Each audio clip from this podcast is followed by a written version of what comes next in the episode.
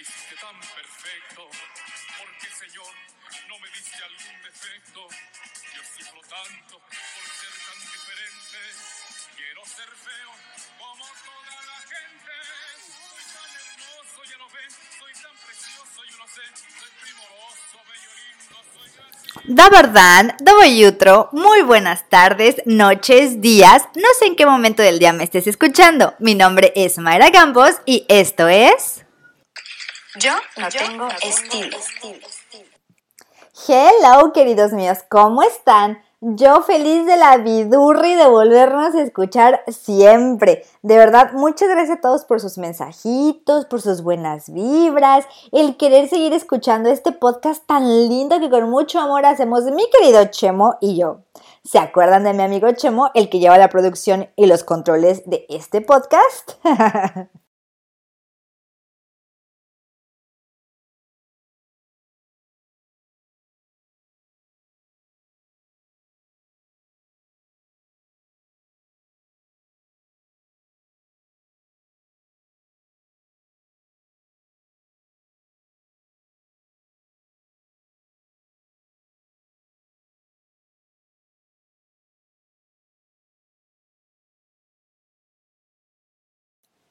que el otro día nos estaban preguntando que si sí te llamabas Chemo. Pero tú eres José, ¿no? Oye, pero ¿tú sabías por qué a los José se les dice Pepe? Porque yo aquí vengo de culta, o sea, de, además de chismosos somos cultos. pues haz de cuenta que San José, pues sabemos que no es del todo padre de Jesús, es padre putativo. Y en algunos escritos dice, José Shashalala, entre comillas, padre putativo. Pero luego ya en adelante, pues solo se ponía Pepe para no estar poniendo padre putativo todo el rato. Entonces, para la Biblia, que siempre que salía el nombre San José, entre paréntesis, padre putativo, pues por eso a los José se les dice Pepes. ¡Oh, qué interesante! Pero bueno, ya con estos datos tan interesantes que nadie nos preguntó, vamos a empezar el capítulo de hoy. Ya vámonos a desayunar, sí, como si esto lo hiciéramos de a gratis. ¿Te imaginas un mundo donde los profesionales ganaran más que los influencers? Aleluya. Y es que hablando de marcas posicionadas, tenemos a Heinz. Sí, sí, la de la ketchup, catsup, salsa de tomate o como le digan en tu país. Resulta que Heinz se dio cuenta que su marca estaba tan instalada que había muchos restaurantes que compraban catsup Heinz y cuando se les terminaba, pues la rellenaban de una catsup pirata. Que no bastaba ver mucho para darte cuenta que no era la original. Había esta catsup medio amarilla o verdosa. Entonces Heinz lanzó al mercado una campaña llamada ¿Esto es catsup Heinz? Y lo que hicieron fue identificar el Pantone, esta guía de colores que identifica eh, los números a ciertos colores, dándole a Ketchup Heinz su propio color en Pantone sobre pues la catsup. Y entonces parte de la etiqueta de Heinz era del color del Pantone, así tú podrías identificar el color de la catsup con el color de la etiqueta y si no coincidía, pues ya verías que no es la original. No, hombre, es que hoy andamos de un dato curioso, pero mira, tú pregúntame, ¿de qué quieres que hablemos? ¿Qué? Ah, dice Chemo que en México rebajan la catsup con refresco orange para que sepa más buena. Qué bárbaro. Oye, hablando de chismes y hablando de viajes internacionales, ya viste que mi querida Ángela Aguilar anda otra vez en Argentina. Ya ves que ella es mil por ciento argentina y no sé qué tantas cosas. Que fue con. Fue a hacer una colaboración, sí, con, con Fito Páez fue a hacer una colaboración y pues recordemos que Ángela es 75% argentina, dicho por ella misma, y que a nosotros simple mortales pues no le entendimos a sus cuentas. Y hablando de imagen pública, ¿cómo podríamos arreglar este caso tan desafortunado de Ángela Aguilar en su branding personal? Hay que recordar que este es un análisis pues de brand person, no de su talento, no de su voz, no de sus canciones. Para que no me vayan a cancelar desde ahorita, ¿eh? Y es que recordemos que hace tiempo hizo un post en redes sociales donde decía que era 25% Argentina. Y muchos de ustedes pensarán que todo comenzó ahí, pero no. Yo creo, ¿sabes qué, Chemo? Que viene de atrás. O sea, es un problema de actitud. Y es que también hay que recordar que el tener una marca personal debes de tener coherencia. Siempre hemos hablado de esta parte de la coherencia, ¿no? O sea, número uno, coherencia. Y basta darnos un clavado por Spotify para que veamos que los dos, tres álbumes que tiene publicados, dice primero yo soy mexicana y después mexicana, y luego mexicana enamorada, y que si la Juar, y que si la imagen de Guadalupe, y que si la Calaca, y toda esta parte de la mexicaneidad como su sello. En segundo, pues para mí tiene que ver un poquito como con su actitud de soberbia, ¿no? O sea, un poquito elevadita. He hecho todo perfecto hasta ahorita, ¿no? Y, y este. A ver, perdón, perdón, no estoy diciendo. Pues estoy diciendo brutal. Y es que si yo fuera su asesora de imagen, le diría, a ver, mi amor, o sea, primero dejemos la papa de lado. O sea, la papa en la boca es algo que ha pasado de moda. No se habla de esta manera y todos sabemos que vienes de una familia acomodada, privilegiada, como dirían ciertas personas. Pero el mérito que tiene toda la familia Aguilar es empatar con este sentido mexicano. Ay, pero mi Ángel Aguilar está nada de derrumbar ese castillo que se construyó desde el abuelo Aguilar. Tristemente, Ángela tocó uno de los tres puntos en donde no le vas a ganar a un mexicano, que es la política, la religión y el fútbol. Y en este último, más que una celebración en su momento, Ángela destacó su malinchismo. Ay, no, no, qué barbaridad. Y ahora me anda enterando que sacó un cover de Selena. Pero al final le tiene que bajar dos rayitas a su cosmopolita vida en Instagram. Porque Recuerda que lo que proyectas debe de ser concurrente con tus acciones, a menos que ya no quiera figurar en el regional ranchero. Menos pose y más campos para hacer otra vez ese match con el campo mexicano que pues ya está perdiendo. Pero bueno, hablando de esta parte de moda internacional, de celebridades internacionales, ¿de qué tiene que ver este, este fashion stylist y que si necesitamos poder adquisitivo para estar a la moda, tengo conmigo a dos invitados muy importantes, very important people, que son residentes de Croacia que están estudiando en la Facultad de Filosofía y Letras de Croacia y que a partir de este momento vamos a cambiarnos el idioma para que podamos entendernos todos. Now we start to talk in a language that be available to everyone. Excuse my English, but I'm doing my best. First of all, we have Christina. Hello, Christina. How are you? Hi, I'm Christina. I'm 19 years old and I study Spanish and English at the Faculty of Humanities and Social Sciences in Zagreb. Perfect. And my second very important people is Philip. Hello, Philip. How are you?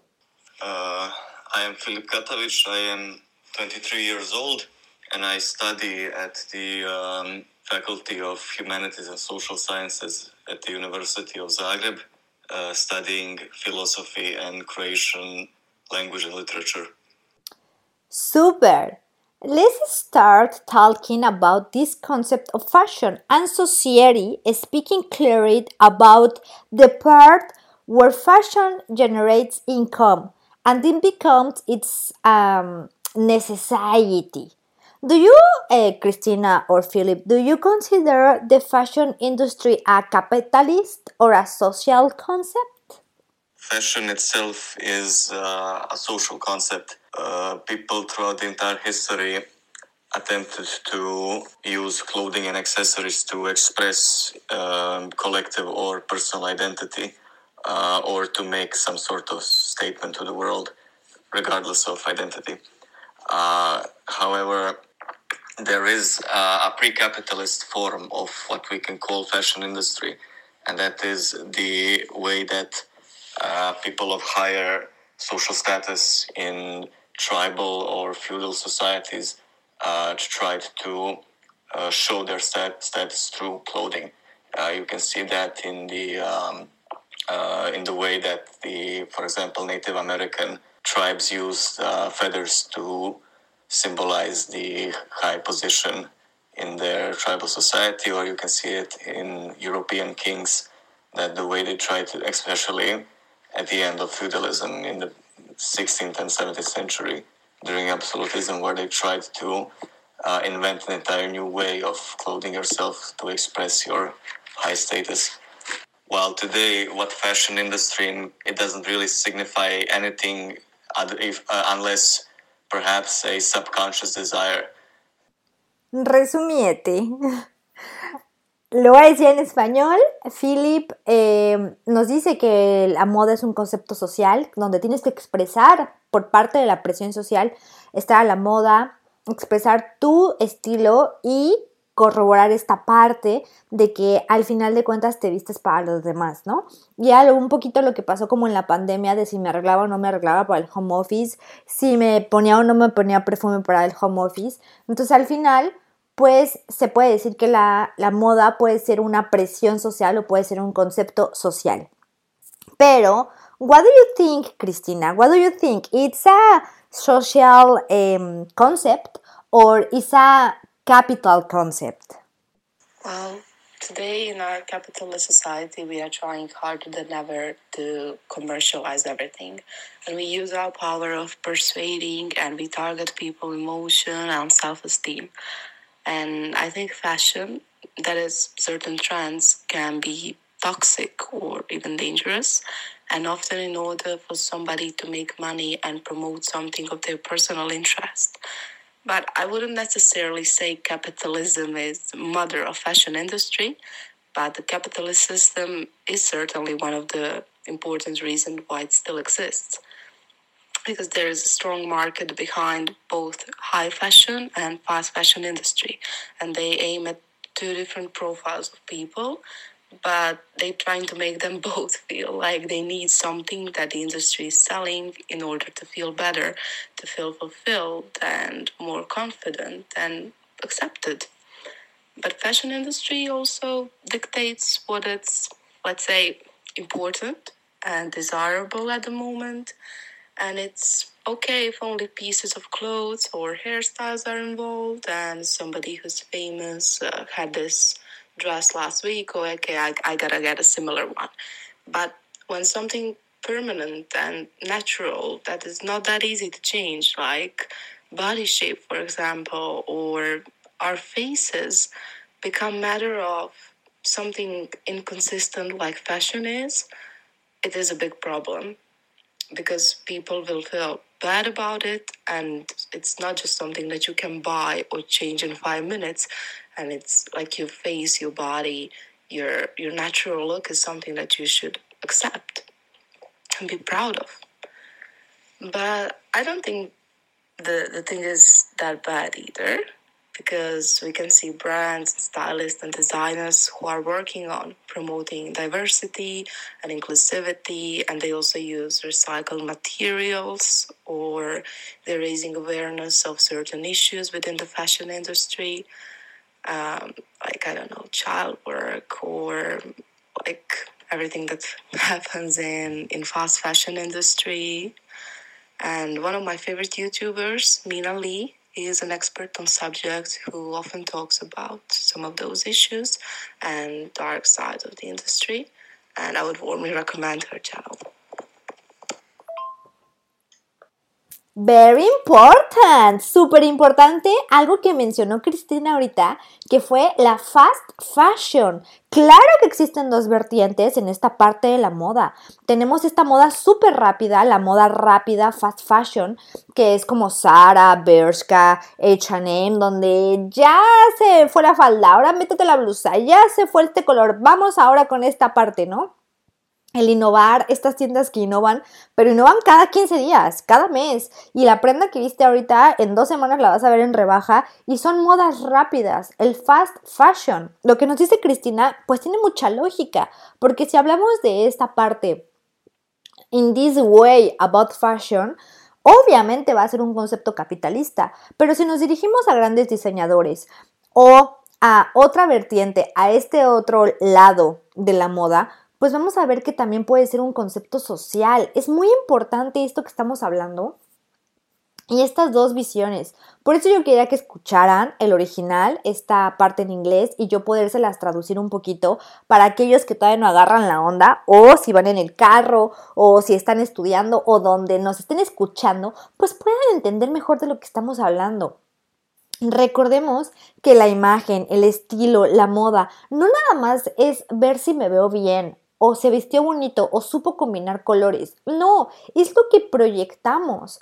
Recordemos que no es necesario tener dinero para estar a la moda. Y hablando de esta parte, Cristina, Philip, do you think fashion um, it's necessary to have money to be fashionably? There are certainly different approaches to fashion. And as I said, I mostly buy my clothes in secondhand stores and I love it. And I always say I'm glad that I see thrifting is becoming more popular and because it's affordable, it's more eco-friendly, the clothes has some character, and I feel like I'm creating my own style, combining those pieces I buy into an outfit. And there is a whole subculture of people who think buying secondhand clothes, making your own accessorize, or not spending a lot of money on clothes, it's cool and certainly it takes more creativity and it's more fun than just grabbing five pre-combined pieces from Bershka Zara. But since pieces from fast fashion stores are more popular, they have bigger social value than those from second-hand stores. And people are more open to what is familiar, and you will more likely be accepted if you are if you are trendy. Uh, however, those shops are in fact not that cheap as people tend to see them. And we spend a lot of money on buying new clothes every month, every season, every week, or actually whenever something new becomes popular because we just gotta have it. And to do that, you certainly need a lot of money. Es que sí, aquí amamos las tiendas de segunda mano, se pueden encontrar unos tesoros, maravillas buscándole en el mercado de pulgas. Pero sí es importante esta parte de que hay que entender que no necesitamos dinero o ser ricos o ser millonarios para estar a la moda. ¿O tú qué piensas, Philip? What do you think about this, Philip?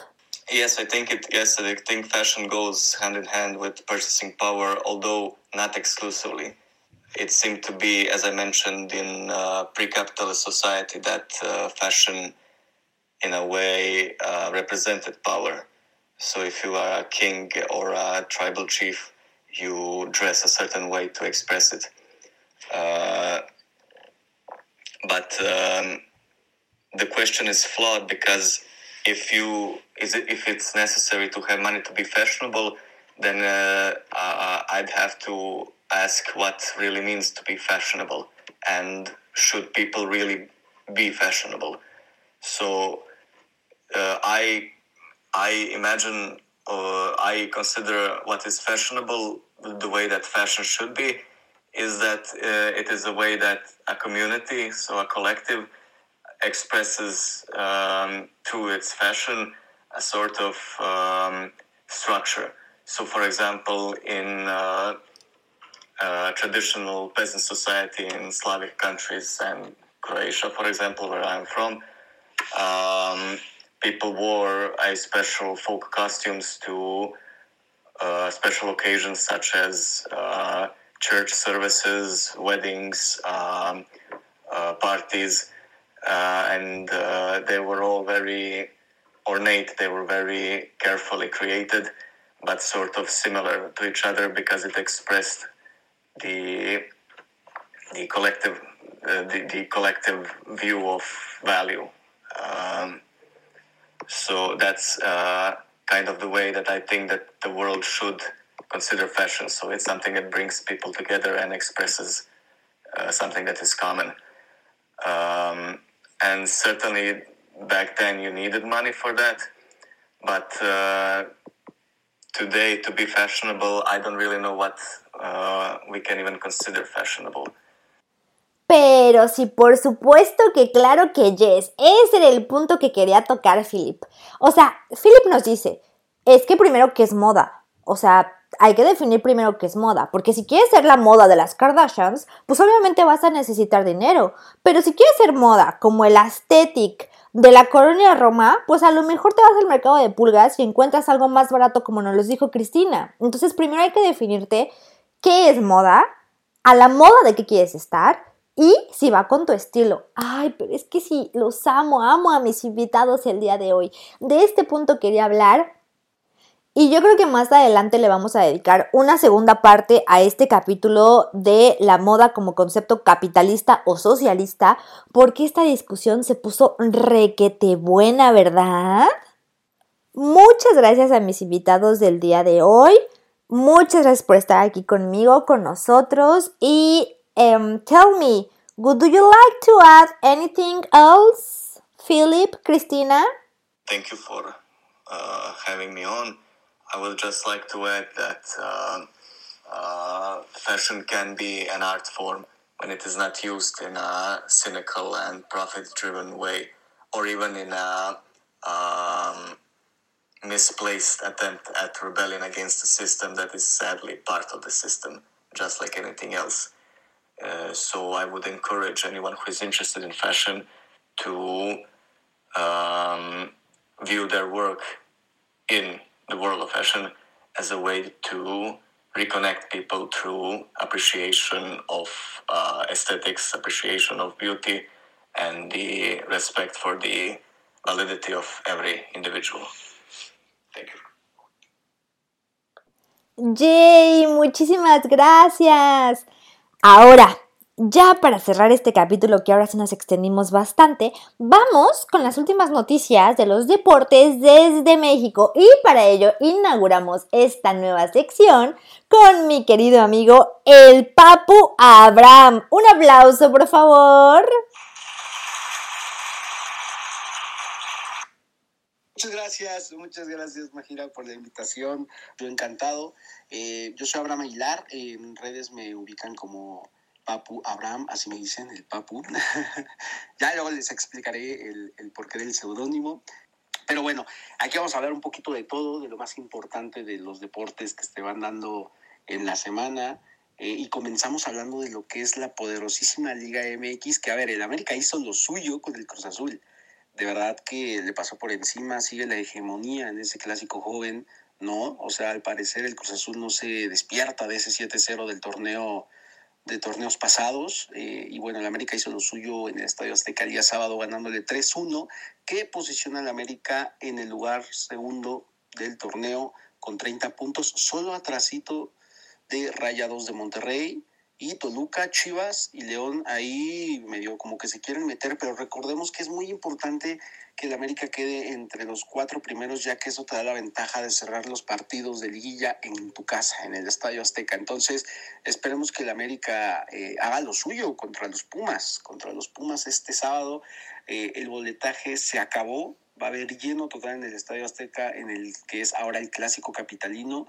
Eh, venga, va a estar muy interesante y confío en que mis águilas se van a llevar la victoria.